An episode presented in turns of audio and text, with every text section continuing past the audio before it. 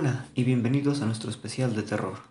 Somos sus anfitriones, el señor Zorro y la señorita Gato.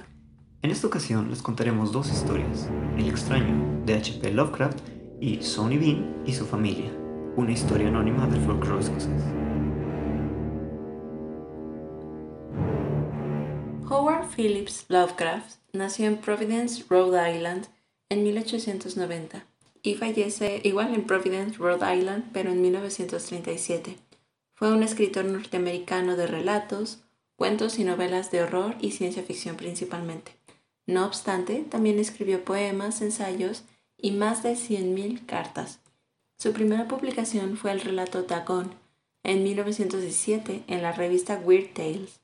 En sus obras cabe destacar Los gatos de Ultahar, de 1920, El extraño de 1921, La llamada de Cthulhu de 1926, El caso de Charles Dexter Ward de 1927, Historia del Necronomicron de 1927 también y En las montañas de la locura de 1931. Ahora el señor Zorro les compartirá la historia del extraño. Aquella noche el varón soñó mucho y todos sus antepasados, con figura y forma de bruja y diablo y cadáver, acompañaron sus pesadillas. Keats. Desdichado aquel a quien los recuerdos de la infancia solo traen temor y tristeza. Infeliz del que mira atrás y no ve más que horas de soledad en amplias y lúgubres estancias con negras colgaduras y enloquecedoras hileras de libros antiguos. O aquel que ve espantosas vigilias entre árboles sombríos y grotescos verdaderos gigantes que agitan silenciosamente sus torcidas ramas. Esto es lo que los dioses me dieron a mí, a mí, el aturdido, el desilusionado, el estéril, el desarraigado. Y, sin embargo, cuando mi mente trata de llegar más allá, me aferro desesperadamente a aquellos recuerdos marchitos y me siento extrañamente alegre. Ignoro dónde nací. Lo único que sé es que el castillo era infinitamente antiguo e infinitamente horrible, lleno de oscuros pasadizos y con unos techos muy altos en los que la mirada solo podía distinguir telarañas y sombras. Las piedras de los ruinosos castillos estaban siempre espantosamente húmedas y en todas partes había un olor horrible, como de montones de cadáveres que se hubieran acumulado durante generaciones. No había nunca luz, de modo que yo solía encender velas para disponer de claridad. No penetraba nunca la luz del sol, debido a que enormes árboles crecían a mayor altura que el punto más elevado de la torre a que yo tenía acceso. Había otra torre negra que se elevaba por encima de los árboles en el desconocido cielo exterior, pero estaba parcialmente en ruinas y no podía subirse a ella a no ser que se trepara por la pared, piedra a piedra. Debí vivir años enteros en aquel lugar, pero no puedo medir el tiempo. Alguien debió preocuparse de atender mis necesidades, aunque no recuerdo a ninguna persona, excepto a mí mismo, ni a ningún ser viviente aparte de las silenciosas arañas, ratas y murciélagos. Creo que quien me alimentó debió ser alguien sorprendentemente viejo, ya que mi primer idea de una persona viva fue la de una burlona réplica de mí mismo, aunque retorcida, encogida y vieja como el castillo. Para mí no había nada de grotesco en los huesos y esqueletos que llenaban algunas de las tumbas de piedra excavadas en la parte más honda del castillo, entre sus cimientos. En mi imaginación asociaba aquellas cosas con los acontecimientos normales, y pensaba que eran más naturales que los grabados de vivos coloridos en los que se reproducían seres vivientes que encontraba en muchos de los desvencijados libros. De ellos aprendí todo lo que sé. Ningún profesor me apremió ni me guió, y no recuerdo haber oído ninguna voz humana en todos aquellos años, ni siquiera la mía. Aunque he leído que existe la facultad de hablar, nunca traté de hablar en voz alta. Mi aspecto me era también desconocido, ya que en el castillo no había espejos, y yo me limitaba a considerarme a mí mismo como semejante a las juveniles figuras que veía dibujadas y pintadas en los libros. Tenía la impresión de ser joven debido a lo poco que recordaba de mi vida anterior. En el exterior, al otro lado del pútrido foso debajo de los sombríos árboles, me tumbaba a menudo para soñar en las cosas que había leído en los libros, y me imaginaba a mí mismo en medio de una alegre muchedumbre en el soleado mundo que había más allá de los interminables bosques.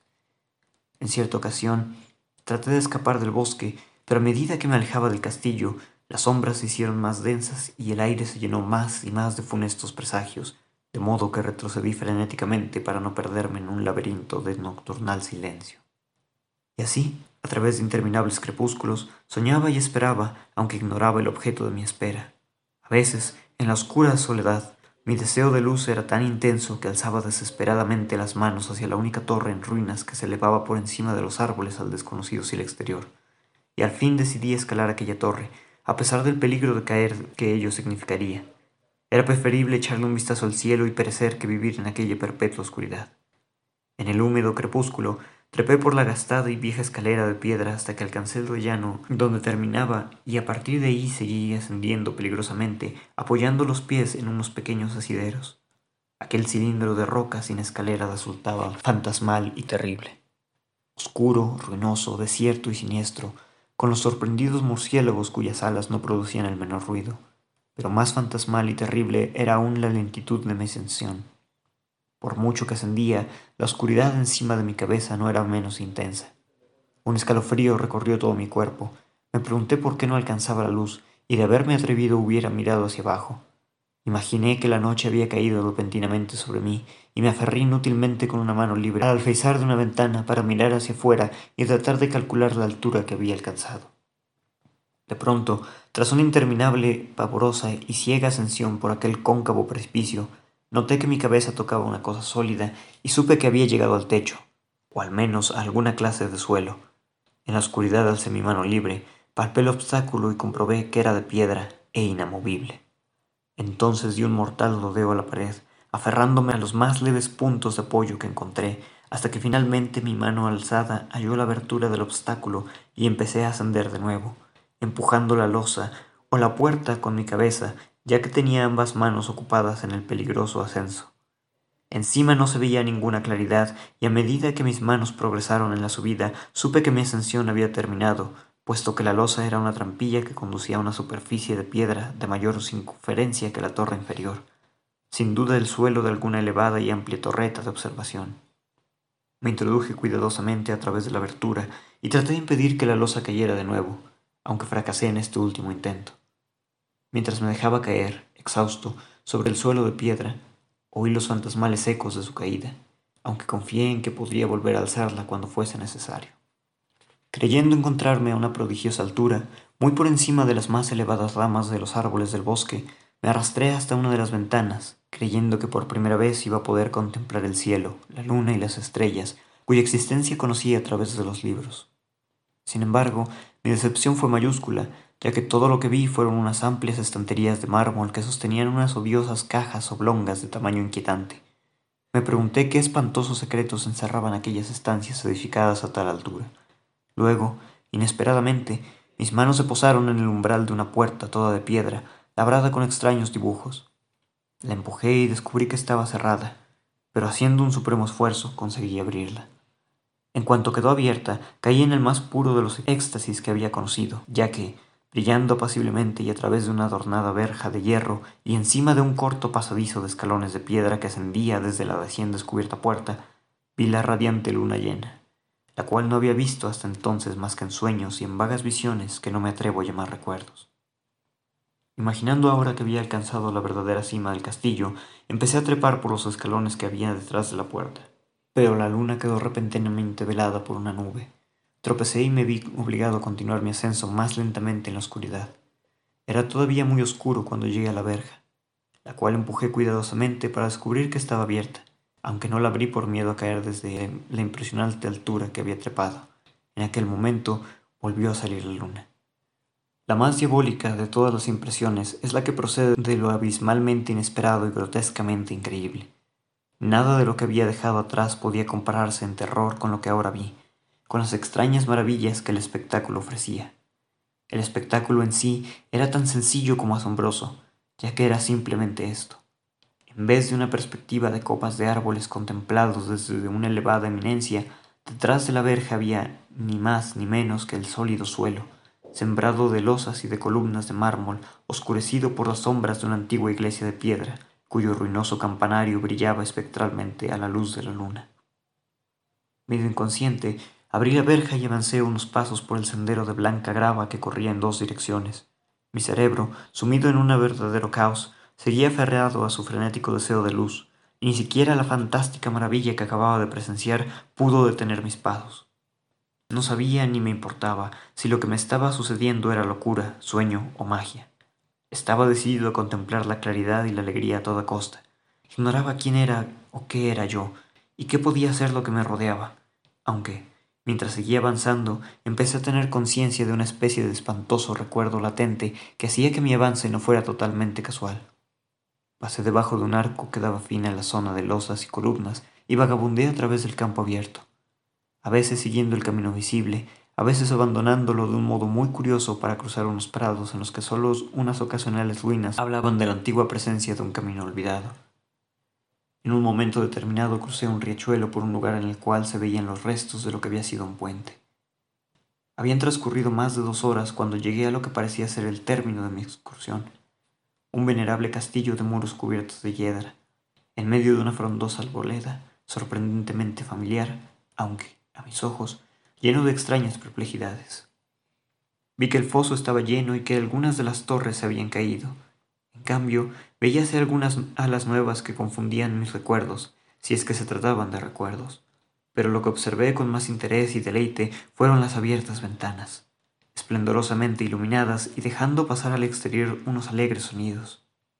Acercándome a una de ellas, miré el interior y vi a un grupo de seres extrañamente vestidos. Estaban muy alegres y se hablaban vivamente unos a otros. Hasta entonces, aparentemente, yo no había oído hablar a ningún ser humano y solo en forma vaga pude intuir lo que estaban diciendo. Algunos de los rostros parecían traerme recuerdos increíblemente remotos, otros me resultaban por completo desconocidos. La ventana era muy baja y decidí pasar al interior de la estancia, emocionado y feliz al creer que había terminado mis horas de negra desesperación. Pero entonces empezó la verdadera pesadilla, ya que en el momento en el que entré a la estancia se produjeron las más espantosas manifestaciones de terror que imaginarse pueda. Mi presencia provocó en los reunidos un repentino e irrefrenable miedo, desencajando todos los rostros y haciendo surgir los más horribles gritos de casi todas las gargantas. La huida fue general, una huida precipitada, en tropel. Muchos se habían cubierto los ojos con las manos y en su afán por escapar tropezaron ciegamente contra muebles y paredes antes de conseguir llegar a alguna de las numerosas puertas. Los gritos resultaban impresionantes y mientras estaba de pie en el centro de la iluminada estancia, solo e intrigado, Escuchando los pasos precipitados de los que tan misteriosamente acababan de huir, temblé al pensar en lo que les había aterrorizado y que yo no había sido capaz de ver. A simple vista, la estancia parecía desierta, pero cuando avancé hacia una de las alcobas creí detectar una presencia allí. Tuve la impresión de que algo se movía detrás del arco dorado que conducía a otra estancia similar. A medida que me acercaba al arco, aquella presencia se hizo más clara, y luego, con el primero y último de los sonidos pronunciados por mí, un aullido que me impresionó casi tan profundamente como la visión que lo causaba, me encontré delante de la inconcebible, indescriptible y espantosa monstruosidad, cuya aparición había convertido a un grupo de alegres contertulios en un rebaño de delirantes fugitivos. No puedo describir su aspecto, ya que estaba compuesto de todo lo que es sucio, desagradable, detestable y anormal. Era una fantasmagórica mezcla de putrefacción, vejez y descomposición la pútrida imagen de una malsana revelación, la espantosa representación de lo que la piadosa tierra debe ocultar para siempre. Dios sabe que no era de este mundo, que hacía muchísimo tiempo que no era de este mundo, pero noté, horrorizado, que su aspecto general recordaba la forma de un cuerpo humano. Quedé casi paralizado y ni siquiera tuve las fuerzas para huir, como habían hecho los demás. La visión de aquel monstruo me había sumido en una especie de hechizo, mis ojos no se apartaban de aquellas cuencas vacías que se negaban a cerrarse.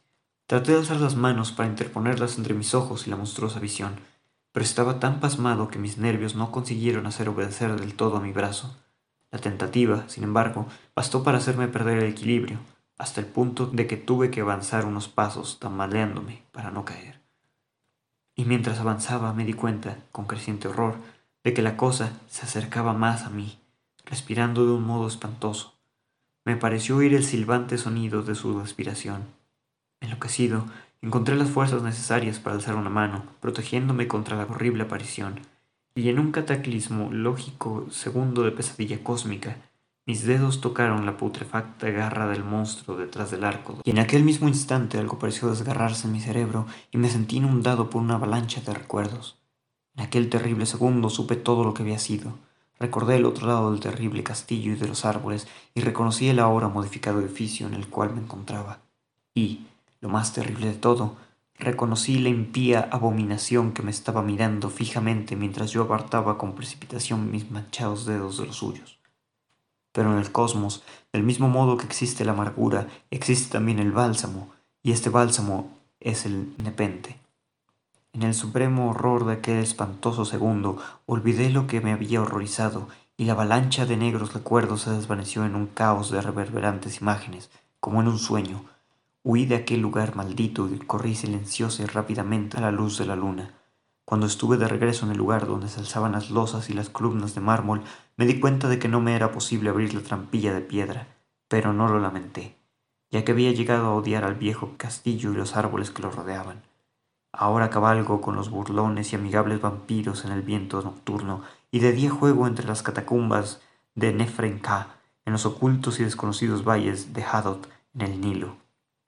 Sé que la luz no es para mí, excepto la de la luna sobre las tumbas de roca de Neb, y sé que no puedo aspirar a ninguna diversión, aparte de los festejos que ni Tokris celebra detrás de la gran pirámide, pero, en mi nueva selvatiquez y libertad, casi doy la bienvenida a la amargura de ser un extraño, ya que, a pesar de que el nepente me ha tranquilizado siempre, sé que soy un extraño, un extraño en este siglo y entre aquellos seres que todavía son hombres. Lo he sabido desde que alargué mis dedos y toqué una fría y firme superficie de pulido cristal. A pesar de haber sido un autor poco conocido en su tiempo, Lovecraft es considerado como un innovador del género de terror al haber creado su propia mitología, además de romper con los moldes que hasta entonces estaban establecidos, el satanismo y los fantasmas, introduciendo un nuevo tipo de terror, el horror cósmico. De tono serio y solemne, el estilo de Lovecraft es inconfundible por el uso de un léxico complejo y culto, así como por atmósferas macabras que asemejan a las de Poe. Entre sus temas destacan el conocimiento prohibido, la culpa atávica, el destino inexorable y los peligros de la ciencia.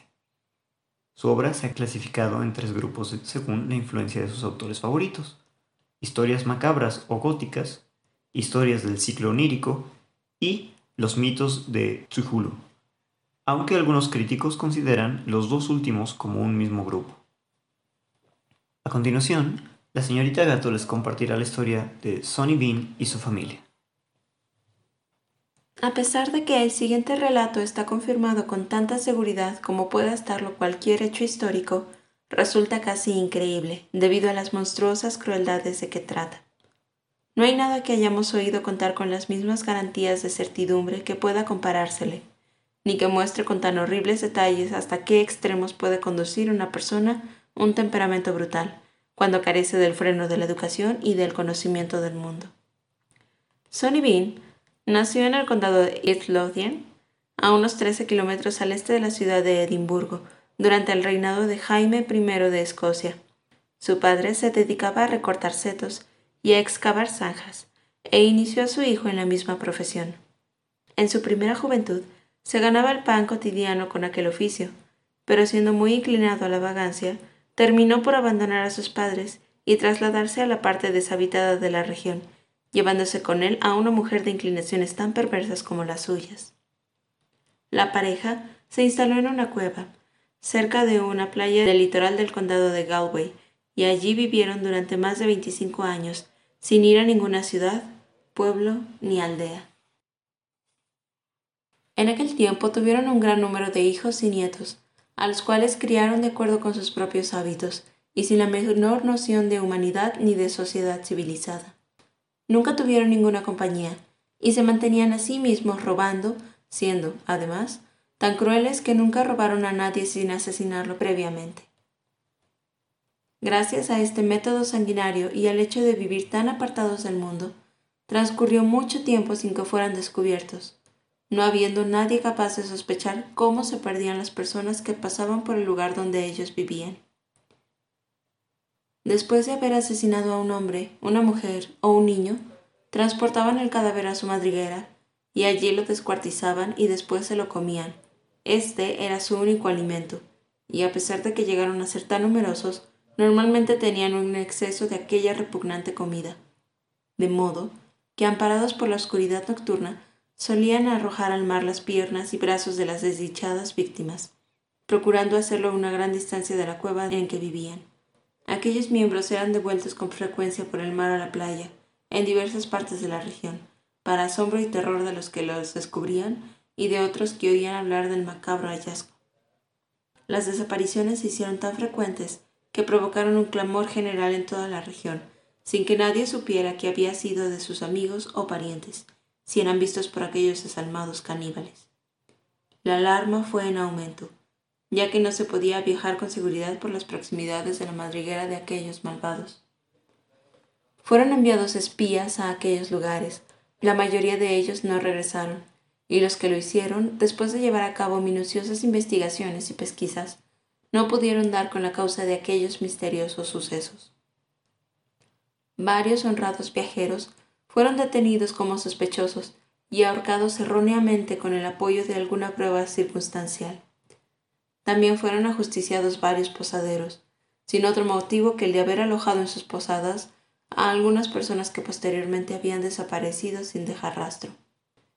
Se sospechó que habían asesinado a aquellas personas en su establecimiento y enterrado después los cadáveres en lugares donde no resultara fácil descubrirlos. La justicia se ejerció con la mayor severidad imaginable, a fin de evitar aquellas frecuentes y atroces hazañas, hasta el punto de que muchos posaderos que vivían en la zona occidental de Escocia abandonaron sus negocios, temiendo correr la misma suerte y buscaron otras ocupaciones. Esto, por otra parte, ocasionó muchos inconvenientes a los viajeros, que ahora encontraban grandes dificultades de alojamiento para pasar la noche. En una palabra, toda la región quedó casi despoblada.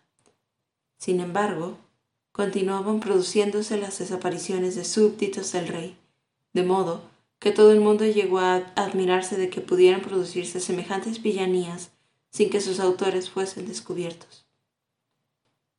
Ni uno solo de los que habían sido ejecutados confesó su culpabilidad en el patíbulo. Por el contrario, afirmaron su inocencia hasta el último minuto.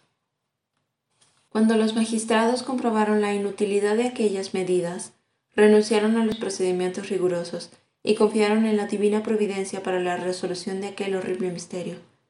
La familia de Sony, entre tanto, continuaba creciendo, y cada uno de sus miembros, cuando la edad se lo permitía, ayudaba en la medida de sus fuerzas a perpetrar los horribles crímenes que seguían impunes. A veces atacaban a cuatro, cinco o seis viajeros al mismo tiempo, pero nunca a más de dos si iban a caballo.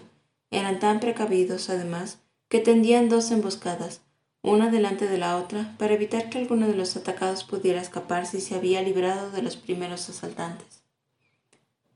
El lugar en el cual habitaban era completamente solitario, y cuando subía la marea el agua penetraba en una extensión de casi 200 metros en su vivienda subterránea, que tenía casi dos kilómetros de longitud. De modo que la gente armada que fue enviada a investigar ni siquiera se había fijado en la cueva, incapaz de imaginar que algún ser humano pudiera residir en semejante lugar de perpetuo horror y obscuridad. El número de asesinatos cometidos por aquellos salvajes no llegó a conocerse nunca con exactitud pero se calculó que en los 25 años que duraron sus fechorías, habían lavado sus manos con la sangre de un millar de hombres, mujeres y niños, como mínimo. Su descubrimiento tuvo lugar finalmente en las siguientes circunstancias. Un hombre y su esposa, montados en el mismo caballo, regresaban un atardecer a su hogar después de haber visitado una feria y cayeron en la emboscada de aquellos desalmados asesinos, que se lanzaron furiosamente sobre ellos el hombre se defendió valientemente con espada y pistola, derribando a algunos de los asaltantes. En el transcurso de la lucha, la pobre mujer cayó del caballo e inmediatamente fue asesinada ante los ojos de su marido, ya que las mujeres caníbales la degollaron y empezaron a chupar su sangre, con tanto placer como si fuera vino. Después, le abrieron el vientre y sacaron las entrañas. El horrendo espectáculo hizo que el hombre redoblara sus esfuerzos para defenderse, sabedor de que si caía en manos de sus enemigos, correría la misma suerte. Quiso la providencia que mientras luchaba desesperadamente se presentara un grupo de veinte o treinta hombres que habían estado en la misma feria, y ante la partida tan numerosa, Sonny Bean y su sanguinario clan decidieron retirarse a su madriguera, cruzando un tupido bosque. El hombre, que era el primero que salía con vida de una emboscada de los implacables asesinos, Contó a los recién llegados lo que había sucedido. Les mostró el cadáver de su esposa, que los forajidos no habían podido llevarse. Todos quedaron estupefactos y horrorizados ante su relato. Le llevaron con ellos a Glasgow y pusieron el asunto en conocimiento de los magistrados de la ciudad, los cuales informaron inmediatamente al rey. Tres o cuatro días más tarde, Su Majestad, en persona, con un ejército de cuatrocientos hombres, salió para el lugar donde se había producido la tragedia, a fin de registrar el terreno palmo a palmo, tratando de localizar a aquellos seres diabólicos que desde hacía tanto tiempo venían siendo tan nefastos para las regiones occidentales del reino. El hombre que fue atacado era el guía, y se llevaron también un gran número de sabuesos, no omitiendo ningún medio humano que pudiera conducir a poner fin a aquellas crueldades. Sus primeras pesquisas resultaron infructuosas, no consiguieron encontrar ninguna vivienda, y a pesar de que pasaron por delante de la cueva de los malvados, no le prestaron atención y continuaron su exploración a lo largo de la playa, ya que la marea estaba baja en aquel momento. Por fortuna, algunos de los sabuesos entraron en la madriguera e inmediatamente estalló un espantoso coro de ladridos, aullidos y gañidos, de modo que el rey con sus ayudantes volvió sobre sus pasos y examinó la entrada de la cueva, sin concebir que en un lugar donde solo se veía oscuridad pudiera ocultarse algún ser humano. No obstante, al ver que el criterio de los perros iba en aumento y que se negaban a salir de la cueva, empezaron a imaginar que alguien debía vivir allí. En consecuencia, fueron en busca de antorchas y un numeroso grupo de hombres se aventuró en la caverna, a través de las más intricadas vueltas y revueltas, hasta que por fin llegaron a la recóndita cavidad que servía de vivienda para aquellos monstruos. El espectáculo que se ofreció a la vista de los soldados fue algo que ninguno de ellos podría olvidar mientras viviera. Piernas, brazos, Manos y pies de hombres, mujeres y niños colgaban en ristras, puestos a secar. Había muchos miembros en escabeche y una gran masa de monedas de oro y de plata, relojes, anillos, espadas, vestidos de todas clases y todos muchos objetos que habían pertenecido a las personas asesinadas. La familia de Sony, en aquella época, se componía de él mismo, su esposa, ocho hijos y seis hijas, y como frutos incestuosos, 18 nietos y 14 nietas. Todos fueron encadenados por orden de su majestad. Los soldados recogieron todos los restos humanos que pudieron encontrar y los enterraron en las arenas. Luego, cargaron con el botín que habían reunido los asesinos y regresaron con sus prisioneros a Edimburgo. Sonny Bean y los miembros de su familia no respondieron de sus crímenes ante ningún tribunal, ya que se consideró innecesario juzgar a unos seres que se habían mostrado enemigos declarados del género humano. Los hombres fueron descuartizados, les amputaron brazos y piernas y los dejaron desangrar hasta que les sobrevino la muerte al cabo de unas horas. Después de haber sido espectadores del justo castigo infligido a los hombres, la esposa, las hijas y los nietos fueron quemados en tres hogueras distintas. Todos aquellos malvados murieron sin dar la menor señal de arrepentimiento. Por el contrario, mientras les quedó un hálito de vida, profirieron las más horribles maldiciones y blasfemias. Sonny Bean ocurre durante el siglo XVI en Escocia. Si bien la historia se encuentra recopilada en Newgate Calendar, publicación de la prisión de Newgate en Londres, los historiadores dudan de la veracidad de esta, considerando que muy probablemente sea producto de la publicidad sensacionalista de la época en contra de la rebelión jacobina, aunque se ha vuelto parte del folclore escocés. ¿Qué tiene que contarnos sobre su cuento, señor Zorro? Sin duda Lovecraft es uno de los autores de terror más famosos que existen, aunque personalmente no es uno de mis autores favoritos. No obstante, reconozco el mérito que tiene y que es un gran narrador.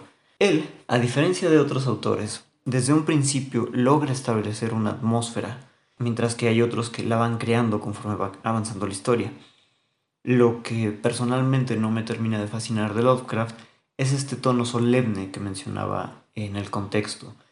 Es muy interesante porque es un autor muy culto, las palabras que utiliza lo demuestran, pero al mismo tiempo vuelve la lectura un tanto lenta y siento que a veces eso va en detrimento de su obra. Sin embargo, como comentaba, creo que es genial la forma en la que logra crear estos monstruos, y cómo va desarrollando, en este caso, al extraño hasta el punto en el que se hace la revelación de la criatura. Respecto a la historia de Sonny Bean y su familia, tengo un tanto de sentimientos encontrados porque sí es una historia grotesca, es una historia que rápidamente escala, como se menciona al inicio, a lo peor de la humanidad, pero el hecho de que sea parte del folclore escocés lo vuelve un poco agridulce para mí, si es que esa es la palabra, porque pues como cualquier cosa de folclore, le quitas, le pones, lo adaptas conforme a tu conveniencia, entonces me hace pensar si realmente esa es la historia original de Sonny Bean y su familia. No sé si con el paso del tiempo le hayan agregado estos horribles actos de canibalismo y desmembramientos a plena luz del día. Tal vez simplemente eran una banda de ladrones incestuosos y se acabó. Pero no deja de ser una historia interesante y algo que también le agrega bastante terror es que es una historia viable. ¿Cuántos de nosotros no hemos escuchado de civilizaciones en islas que no conocen ni siquiera el fuego y que se han mantenido entre ellos únicamente aislados del mundo? Es algo que, que sí, sí puede pasar. Bueno, esperamos que hayan disfrutado este especial de terror. Les recordamos que estamos en Instagram, nos pueden encontrar como arroba biblio-sorrogato. Ahí está abierta nuestra bandeja de comentarios. Y pueden seguirnos en Anchor, Spotify, Google Podcast y Apple Podcast. También les recordamos que ya están en línea las dos partes de las historias de las aventuras del Padre Brown, tanto la Cruz Azul, parte 1 y parte 2, como las Pizarras Misteriosas, parte 1 y parte 2. Si disfrutaron de este episodio, recuerden compartirlo con sus amigos. Les deseamos un feliz Halloween, un feliz Día de Muertos y disfruten esta temporada macabra. Hasta la próxima. Nos vemos.